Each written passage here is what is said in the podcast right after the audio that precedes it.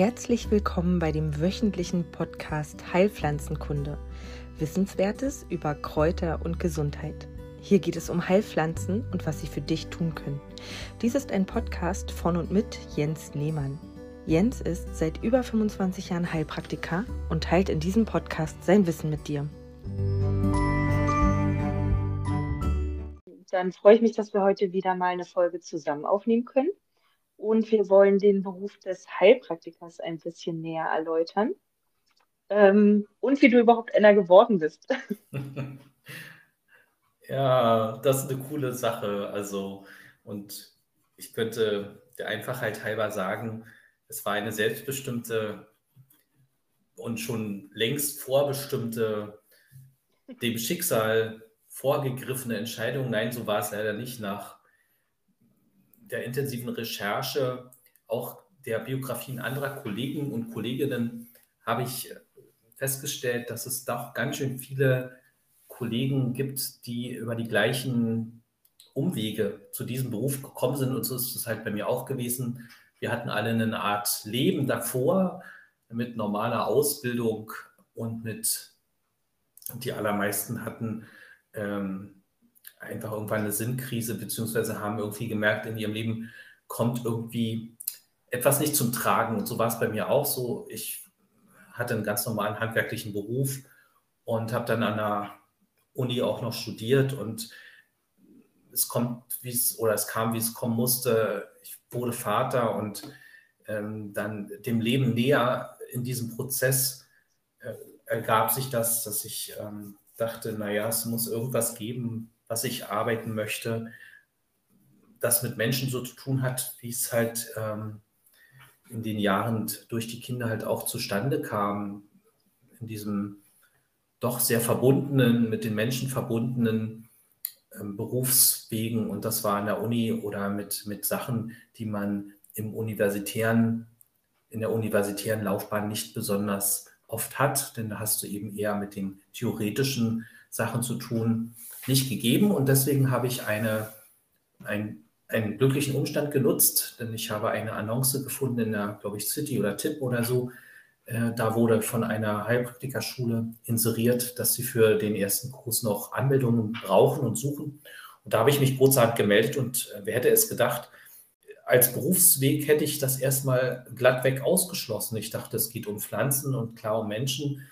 Ähm, dass man dann daraus äh, einen wirklichen Beruf machen kann, wusste ich da erstmal noch nicht und bin umso froher und glücklicher, dass äh, dieser Beruf jetzt mein eigen ist oder dass ich diese Möglichkeit bekommen habe, diesen Beruf auszuüben, weil er ist für mich der beste Beruf, den man überhaupt haben kann. Aber das sagen hoffentlich ganz viele Leute von ihren Berufen.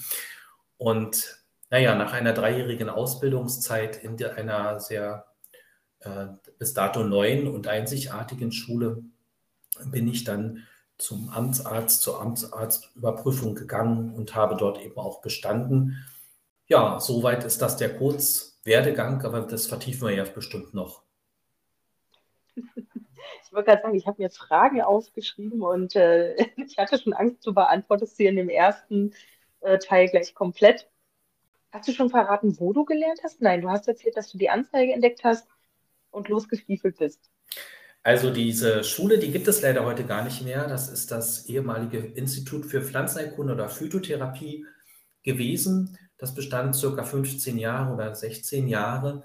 Und dann ist es halt äh, auseinandergefallen, beziehungsweise die dort arbeitenden Kollegen haben dann entschieden, sie machen doch was anderes. Die Schülerzahlen gingen auch runter und ja, so eine Schule lebt ja auch immer entsprechend natürlich von den Schülern und von den Anmeldungen. Und wenn das eben über eine Weile lang dann so entweder stagniert oder rückläufig ist, müssen die Leute natürlich auch reagieren.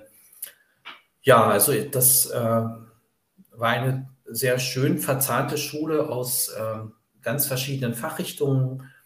Das ist äh, der, also die heutigen Ausbildungen sind da ein bisschen anders und ich bin eher vom Lernmodus her jemand, der sehr, sehr langsam lernt und dieses ähm, Schulkonstrukt, was ich dort vorgefunden habe, war eben, weil es eben auch noch in der Gründung war, sehr experimentell und gleichzeitig aber auch sehr professionell, weil die Lehrkörper, die wir hatten, sind eben alles Praktiker gewesen und bis heute immer noch. Und das kann man nicht hoch genug ähm, an, ansetzen oder, oder äh, hochschätzen, weil vom theoretischen Ansatz her kann das, glaube ich, auch jemand, der eben noch nicht so lange Heilpraktiker oder in diesem Berufsleben steht, auch machen. Allerdings äh, ist die Chance größer, von jemandem mehr zu lernen, wenn er eben auch selbst in so einer Praxistätigkeit schon längere Zeit ver äh, verankert ist. Und diesen glücklichen Umstand hatte ich bei fast allen meinen Dozenten dort zur damaligen Zeit. Wir haben auch eine sehr straffe Unterrichtsführung gehabt. Wir hatten ganz verschiedene Fächer. Alle drei großen naturheilkundlichen Richtungen waren, waren damit vertreten. Die Akupunktur, die Homöopathie und selbstverständlich die Pflanzenheilkunde. Und so wurden wir halt auch dann über eine ähm, fünftägige äh, Unterrichtszeit auch durchgelotst. Es waren manchmal am Wochenende auch noch Seminare oder Kurzseminare mit einem Angebot. Und so habe ich nach drei Jahren dann einen relativ großen Überblick über alles Mögliche an ähm, Techniken und, und Methoden gelernt. Und das war genau das Richtige, weil ich eben schon sagte, ich bin jemand, der sehr, sehr langsam lernt und wir haben halt auch sehr viel Verzahnungen gehabt. Wir haben homöopathische Mittel der Leber erarbeitet in der Anatomie und Physiologie uns die Leber auch angeschaut. Dann haben wir auch äh, die Pflanzen kennengelernt, äh, die, die der Leber entsprechend gut einsetzbar sind. Also das war ein sehr guter Verzahnungsprozess. Das war an manchen Stellen vielleicht nicht gewollt, hat trotzdem funktioniert. Ja, und das war sehr, sehr, sehr angenehm. Du hast ja schon ein bisschen angeschnitten, welche Schwerpunkte das gab. Aber kannst du noch ein bisschen äh, auf die Inhalte eingehen, die deine Ausbildung umfasste? Also was ihr alles gelernt? Also von den drei großen Hauptrichtungen habe ich ja schon gesagt.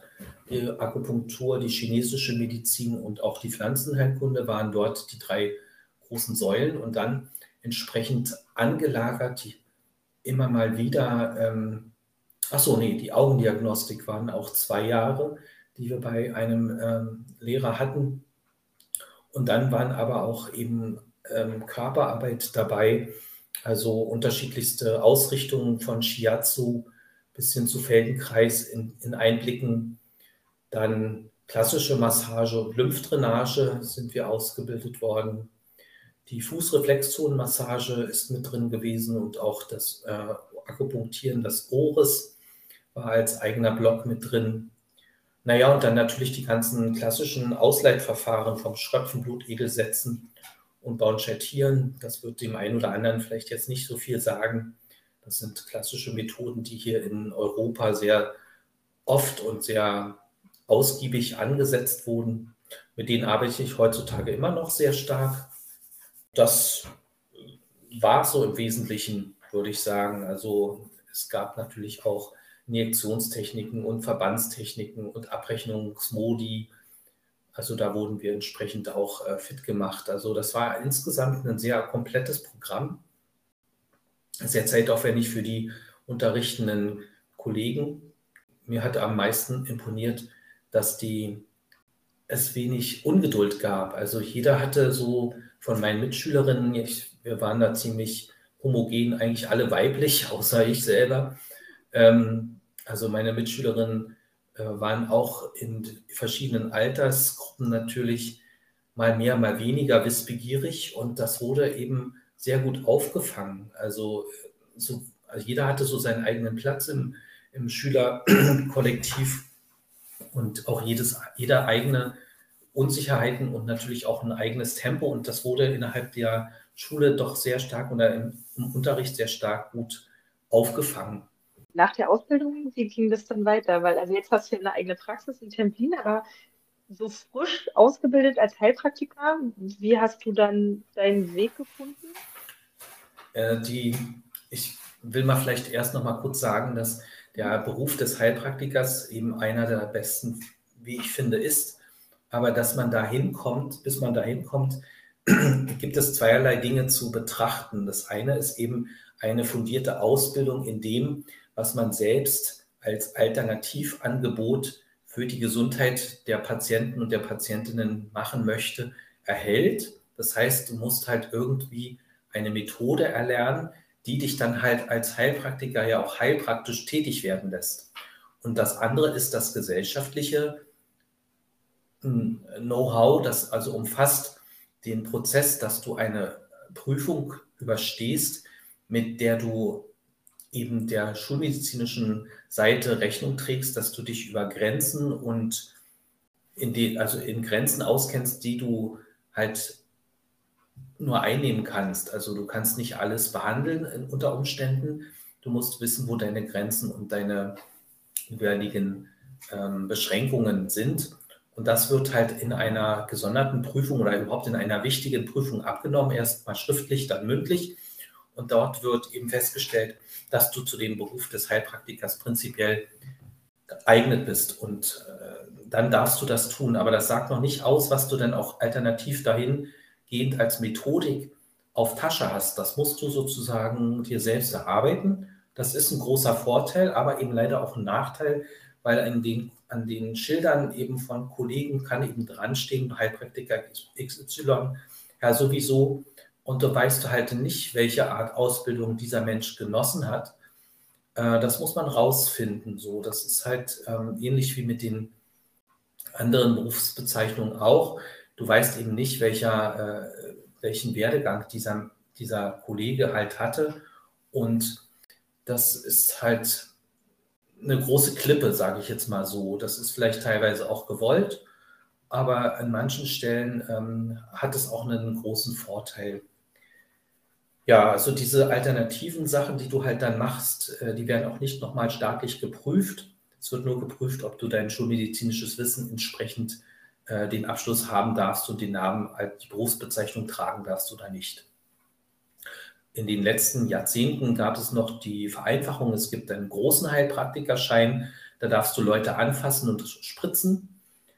Das habe ich äh, erlangt, diese äh, Berufsbezeichnung. Den sogenannten Kleinheilpraktikerschein der dich in die Lage versetzt, beratend tätig zu werden. Das ist der sogenannte Heilpraktiker für Psychotherapie, wo du Leute coacht oder wo du Leute berätst in die unterschiedlichen Richtungen hinein. Da darfst du halt niemanden anfassen. Ja, das sind so die zwei großen Richtungen. Und heutzutage ist es eben so, dass es ganz, ganz verschiedene Konzepte gibt ähm, für, äh, für das Erlernen des Berufes. Du kannst einmal das in einem Volltaxmodus machen. Das kommt natürlich auf die eigene Geldbörse an und den eigenen Lebensweg und den Abschnitt. Oder eben du bist halt in so einer, in einem Schulsystem aufgehoben, in dem du halt aus der Ferne, sagen wir mal als Fernstudent, diesen Beruf erlernst. Das wäre auch möglich. Oder als drittes, du machst das so als Wochenendseminar oder als Blogseminar. Ähm, dann muss jeder, das ist äh, in, entsprechend der Mode gerade ähm, immer ein bisschen abhängig davon, wie man halt selbst gerade auch äh, steht. Ich stehe da auf dem Standpunkt und das kann durchaus als sehr konservativ gelten, äh, lieber eine richtig ordentliche, fundierte Ausbildung zu machen, so wie das über Jahrzehnte hin und Jahrhunderte hinweg auch gemacht wurde.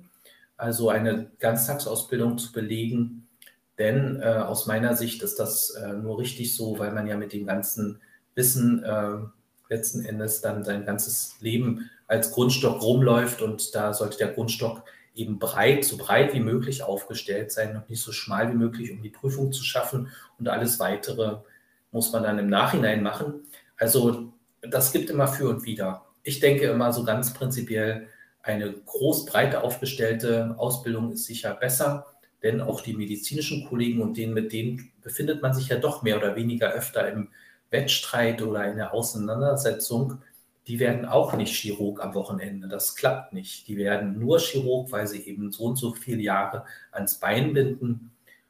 Äh, und da sollten wir, glaube ich, unsere Messlatte hin auch hinrichten und nicht denken, wir umgehen jetzt mal durch Zeitknappheit oder was auch immer die Ausbildung und verdünnen die Ausbildung. Also das, da habe ich einen ganz klaren Standpunkt dazu. Also je mehr Zeit ihr euch nehmt für die Ausbildung, umso besser ist das. Wie bist du dann dahin gekommen, wo du jetzt bist? Wie fing dein beruflicher Werdegang dann in der Praxis an? Nach der Überprüfung durch den Amtsarzt erfolgte dann eben der große Jubelschrei, ich habe die Prüfung geschaff, äh, geschafft. Äh, damit habe ich eigentlich gar nicht wirklich gerechnet. Es hört sich jetzt auch wieder doof an, weil es ist irgendwie, ähm, es hat ein bisschen was mit Glück und mit Tagesform, glaube ich, auch zu tun, denn äh, natürlich lernt man in diesen äh, in der Zeit äh, für die Prüfung auch ganz, äh, ganz, ganz viele, ganz viele Sachen, die man auch im weiteren Berufsleben wieder auch ein Stück weit vergisst und so. Und das Wissen ist enorm im Kopf. Der Kopf fühlt sich manchmal an wie eine riesige Wolke. Man weiß man manchmal nicht so richtig, ist das jetzt richtig, also ist das richtig, was man dort als Antwort gibt oder nicht. Deswegen denke ich, ist es, es hängen viele Sachen da mit irgendwie, spielen damit rein, den Abschluss zu schaffen. Danach ähm, habe ich mich sehr gut gefühlt und habe ein Praktikum angenommen in einer schon bestehenden Heilpraxis bei meiner ausbildenden äh, Lehrerin für auch für Pflanzenheilkunde. Da hatte ich das Glück, mit assistieren zu dürfen und richtig vor Ort Fälle auch äh, verfolgen zu können. Das war auch schon ein Bestandteil unseres, unserer Unterrichts, unseres Unterrichts in der Schule. Da hatten wir ein Lehrambulatorium, dort wurden wir an, an, an behandlungsnahe Situationen herangeführt, haben auch schon die ersten Patienten behandelt im Kollegien, also im, im, immer unter Aufsicht auch der jeweiligen Dozenten und Lehrer. Ja, und dann habe ich noch ein Praktikum absolvieren dürfen bei einer, bei einer Kinderärztin, weil ich ja auch selber Kinder habe, war das mir auch sehr wichtig und das hat ähm, auch noch mal eine Zeit in Anspruch genommen und dann habe ich mich einfach in den Fluss äh, begeben und habe mich einfach angemeldet in einem Praxisraum und habe auf Patienten gewartet mit natürlich viel, ähm, mit viel Glück auch äh, dann den ein oder anderen Patienten oder Patientinnen, Patienten bekommen. Auch schon im Freundeskreis war ja da schon ähm, einiges auch am, am Starten. Und das hat sich dann mehr und mehr äh, erst langsam als Lawine und dann später ein bisschen mehr als Lawine äh, erhalten.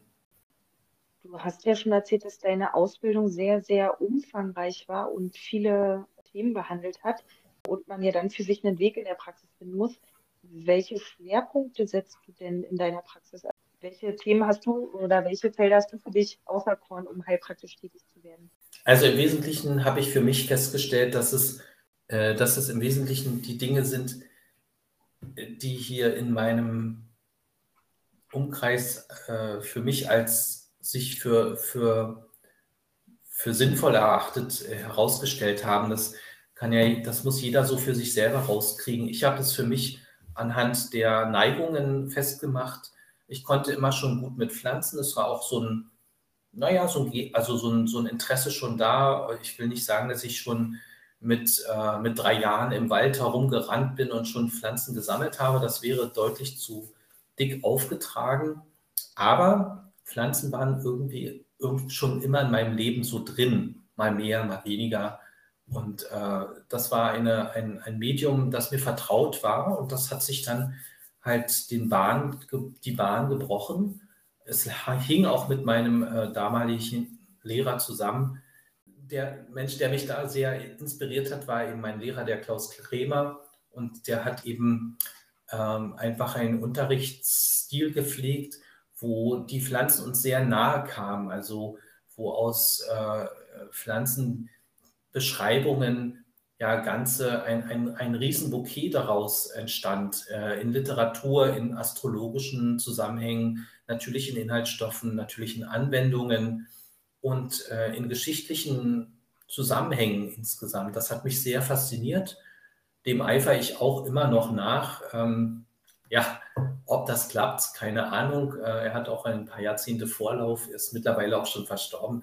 Also das war, glaube ich, so das wichtigste äh, Ziel so oder ein, ein wichtiger Punkt, dem, dem, möchte ich irgendwie Rechnung tragen.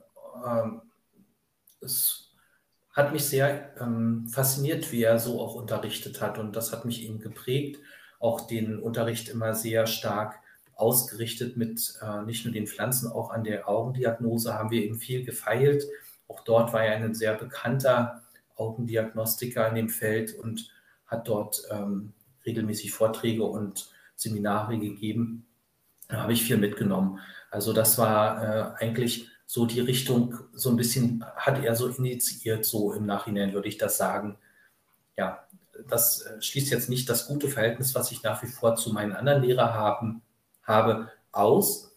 Aber das war der Mensch, der so am meisten für mich so dieses ähm, Ich bin Heiler äh, äh, so transportiert hat. Die anderen, wie gesagt, anderen Dozenten, anderen Lehrer, alle Lehrerinnen hatten da auch einen Anteil, aber das war es, glaube ich, so. Das war die Richtung. Gut, dann werde ich nochmal äh, konkreter in meiner Frage, weil du ja gesagt hast, ähm, Heilpraktiker können viele draußen dran schreiben. Was erwartet mich denn, wenn ich zu dir komme? Welche Methoden wendest du hauptsächlich an im Alltag? Ja, also das ist ähm, ein bisschen abhängig von den. Nein, also äh, das, ja, äh, das kommt ein bisschen. Wer da kommt? Ja, das kommt tatsächlich ein bisschen drauf an, wer da kommt. Also ich habe natürlich ein gewisses Grundkonzept, was sich dann aber abwandelt ähm, in der Stadt. Ich habe jahrelang, jahrzehntelang in der Stadt die Praxis gehabt, auch hier mitten in Berlin und das war äh, ein großer Segen und so. Und äh, es gibt hier eben Patienten, die sind eben sehr aufs ähm, Psychische äh, hin festgelegt und sind auch sehr interessiert an psychischen Voraussetzungen, an Ursachenforschung und so. Und ähm, da kann ich mit meiner Methodik immer schlecht äh, äh stark ein, Einfluss nehmen. Da, geht es manchmal nur eher so darum, dass man so ein bisschen delegiert und denkt, ja, da hast du noch einen Kollegen oder eine Kollegin, da ist dieser Patient oder Patientin entsprechend besser aufgehoben und dann delegiert man so. Das ist natürlich, ähm, das darf nicht in der Überzahl sein, weil dann hast du nachher selber keine Arbeit und die Kollegen rechts und links haben Arbeiten. Ähm, das ist so das eine. Ähm, klassischerweise oder für mich hat sich das gut rausgestellt, die Leute äh, kommen zum Termin und äh, denen wird ins Auge geschaut, also mittels der Augendiagnostik und nach einer Anamnese äh, der Problematiken und der Symptome und Krankheitsgeschichte, die erstmal aufgenommen wird, schaue ich den Menschen ins Auge und kann mir einen Überblick äh, verschaffen, wo kommt das möglicherweise her. Dann kommen ergänzende Untersuchungen dazu, aber eben nicht nur von mir, sondern dann schickt man die Leute auch unter Umständen weiter zu äh, schulmedizinischen Kollegen.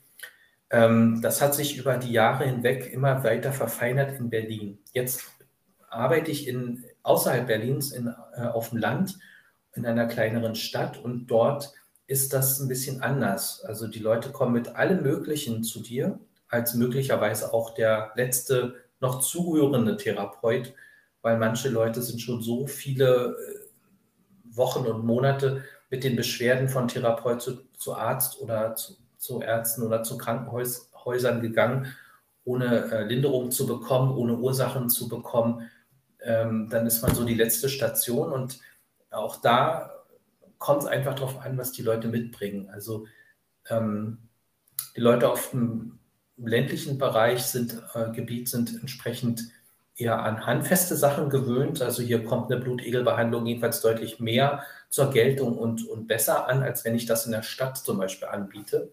In der Stadt sind Leute dann ein bisschen so vorsichtiger und denken sich, ach, ist ja irgendwie komisch, aber auf dem Land sind gerade diese mehr oder weniger brachialeren Methoden oder kräftigeren Methoden durchaus anerkannter. Das äh, gilt natürlich dann für feinstoffliche Methoden nicht so. Also da hat man eher in der Stadt, glaube ich, das Klientel und die Menschen, die sich damit mehr beschäftigen, als jetzt eben äh, die ländliche Bevölkerung. Das äh, kommt wirklich immer darauf an. Also mein Basis äh, besteht in der Augendiagnostik und im, Verschreiben von Pflanzen, entsprechend äh, als Tee oder als Tinkturkomponente. Und ähm, darauf darüber hinaus äh, mit dem Anwenden der sogenannten Ausleitverfahren, sowohl der Blutegel, dem Schröpfen, als auch dem Baunchettieren, dem kurzzeitigen Massieren, wenn das nicht andere Kollegen übernehmen können, ebenfalls. Das ist mein Baukasten und das wird aber je nach Patient und Patientin einfach abgewandelt und wird auch nicht als äh, starre, also so ist die Therapie, egal was da kommt, äh, verstanden, sondern es wird sehr individuell angepasst. Ich glaube, das ist auch äh, der Grund, wieso sich eben viele Patienten bei uns auch wohlfühlen, dass wir eben ein individuelles Herangehen an die Krankheitsgeschichte, an diesen einzelnen Menschen auch haben, Denn äh, das ist vielleicht hier der wichtigste Satz, den ich heute hier in diesem Vortrag mitgeben kann, ist, dass wir als Heilpraktiker ja nicht Krankheiten behandeln, sondern wir behandeln Menschen. Und dieser Mensch hat eine Krankheit, der hat aber auch Hobbys und der, der hat eben Vorlieben, der hat Abneigungen, der hat Freunde oder nicht. Also äh, wir sehen oder wir bemühen uns darin, diesen Menschen als Menschen wahrzunehmen und die Beschwerden, die er hat, auch entsprechend zu lindern. Das klappt nicht immer, aber es wird mit diesem größeren, breiteren Ansatz wahrscheinlicher. Du besprichst auch, oder? Also ich weiß nicht, ob das jetzt nur Warzen sind oder ähm, das ist sicherlich auch interessant für viele. Das, das alte, das alte Wiener Böten besprechen, ähm, ja. Äh, ja, das, das mache ich auch, aber das hat äh, eigentlich nichts mit der Tätigkeit des Heilpraktikers zu tun. Das ist eine ähm, Sonderform, um Menschen halt Gutes zu tun. Und das gibt es im ländlichen Bereich öfter. Es gibt ähm, überall in, in, verschiedenen Dörfern Menschen, die das können. Und äh, ich habe das halt auch gelernt oder es wurde mir übergeben, wie auch immer man das ausdrückt.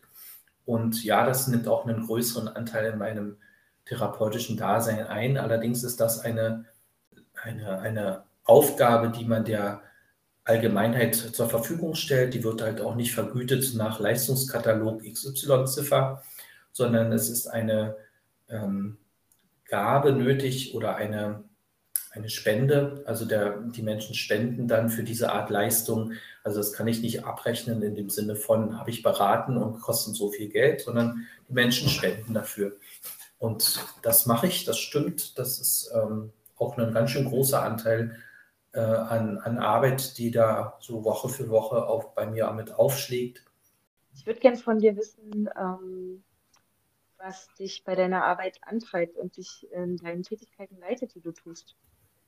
Also, das ist vielleicht wirklich diese ähm, Chance oder diesen Schlüssel zu finden, ähm, Menschen, auch Gruppen entsprechend äh, gut, Gutes zu tun und ähm, Einfluss zu nehmen auf Entwicklungen, die uns allen zugutekommt. Also das hört sich jetzt ein bisschen schwammig an. Also ich versuche es mal auseinanderzuziehen. Also es kommt zu mir Frau Neumann. Frau Neumann hat äh, Beschwerden äh, vielerlei Art.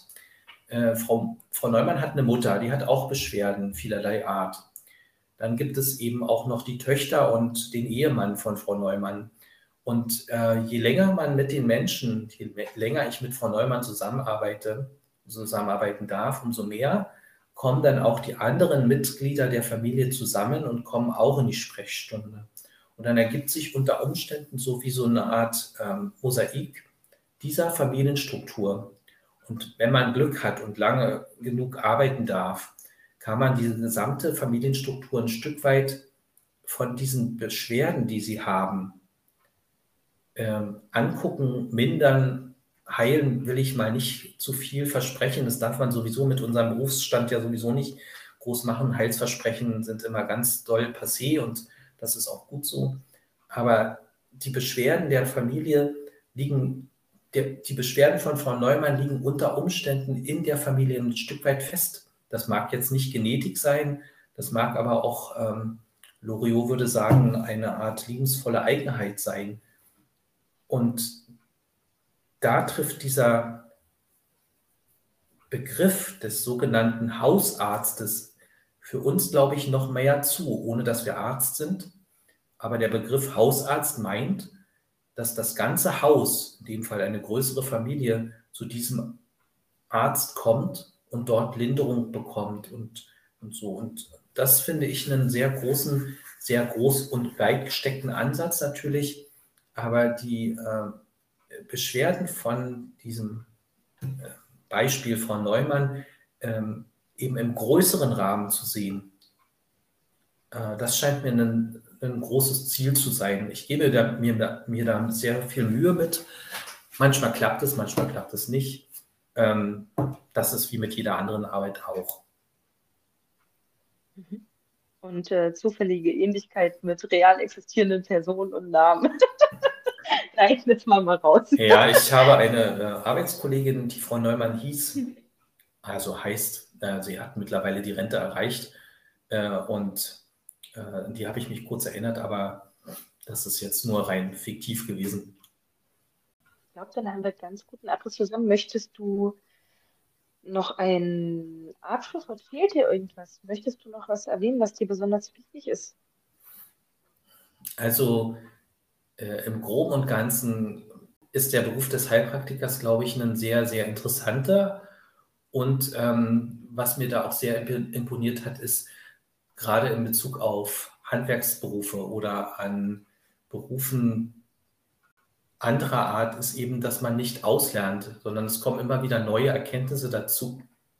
Und vor allen Dingen wird man, je älter man ist, natürlich besser in dem Beruf. Auch das ist eine also keine Selbstverständlichkeit, denn bei vielen Berufen wird man, je älter man wird, umso unübersichtlicher wird es oder umso abgestumpfter werden die Fähigkeiten. Es, es gibt vergängliche Fähigkeiten, dass man nicht mehr so körperlich so die Treppe hochkommt oder was auch immer man arbeitet.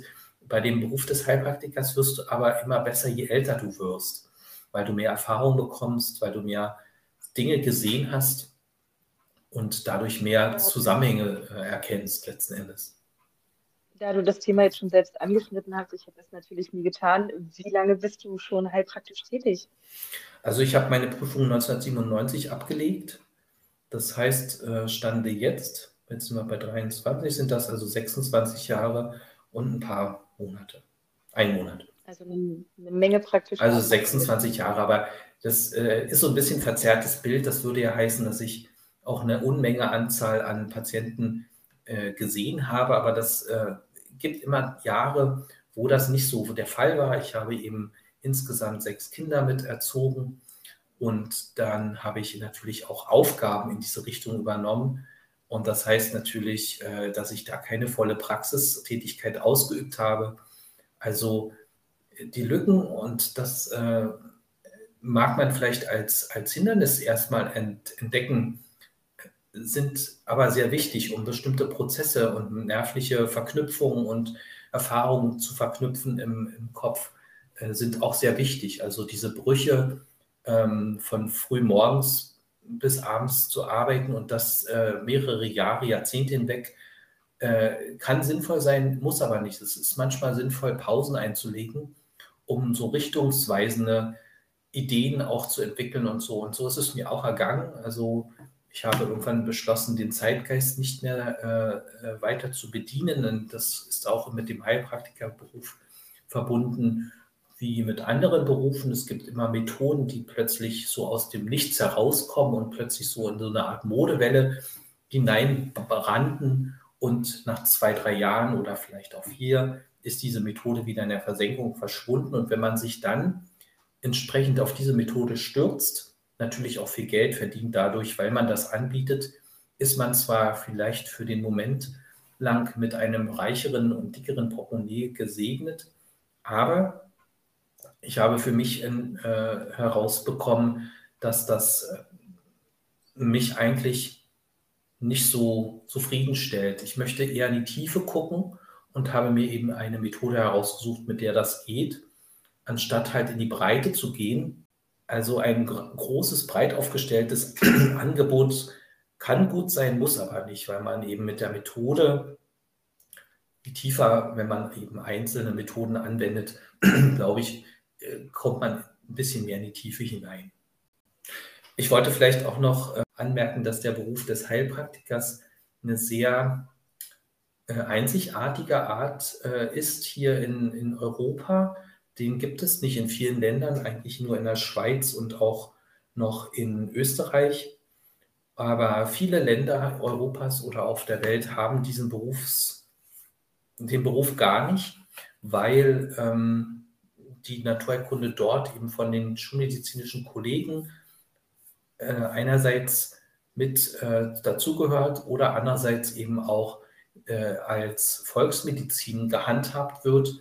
Das haben dann eher die ähm, Leute, die halt in so dörflichen oder, oder gemeinschaftlichen Zusammenhängen sind, halt übernommen. Und dass wir ein Berufsbild haben, den des Heilpraktikers äh, verdanken wir natürlich auch ähm, einer sehr unruhigen Zeit in unserem Land, nämlich der des ähm, Nationalsozialismus. Und dieser hat sich ähm, dabei gedacht, eben Volksgruppen auszugrenzen und eine Art Riegel vorzuschieben und hat eben ein, ein, Gesetz erlassen. Und dieses Gesetz ist eben auch heute noch Grundlage, es ist von 1933, wieso wir so geprüft werden, wie wir geprüft werden.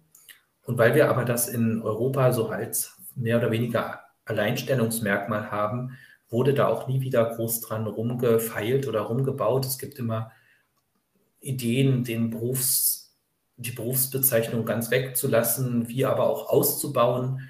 Äh, es ähm, gibt Ideen, den Beruf äh, anders irgendwie aufzustellen. Das äh, kenne ich auch seit eben jetzt über 26 Jahren.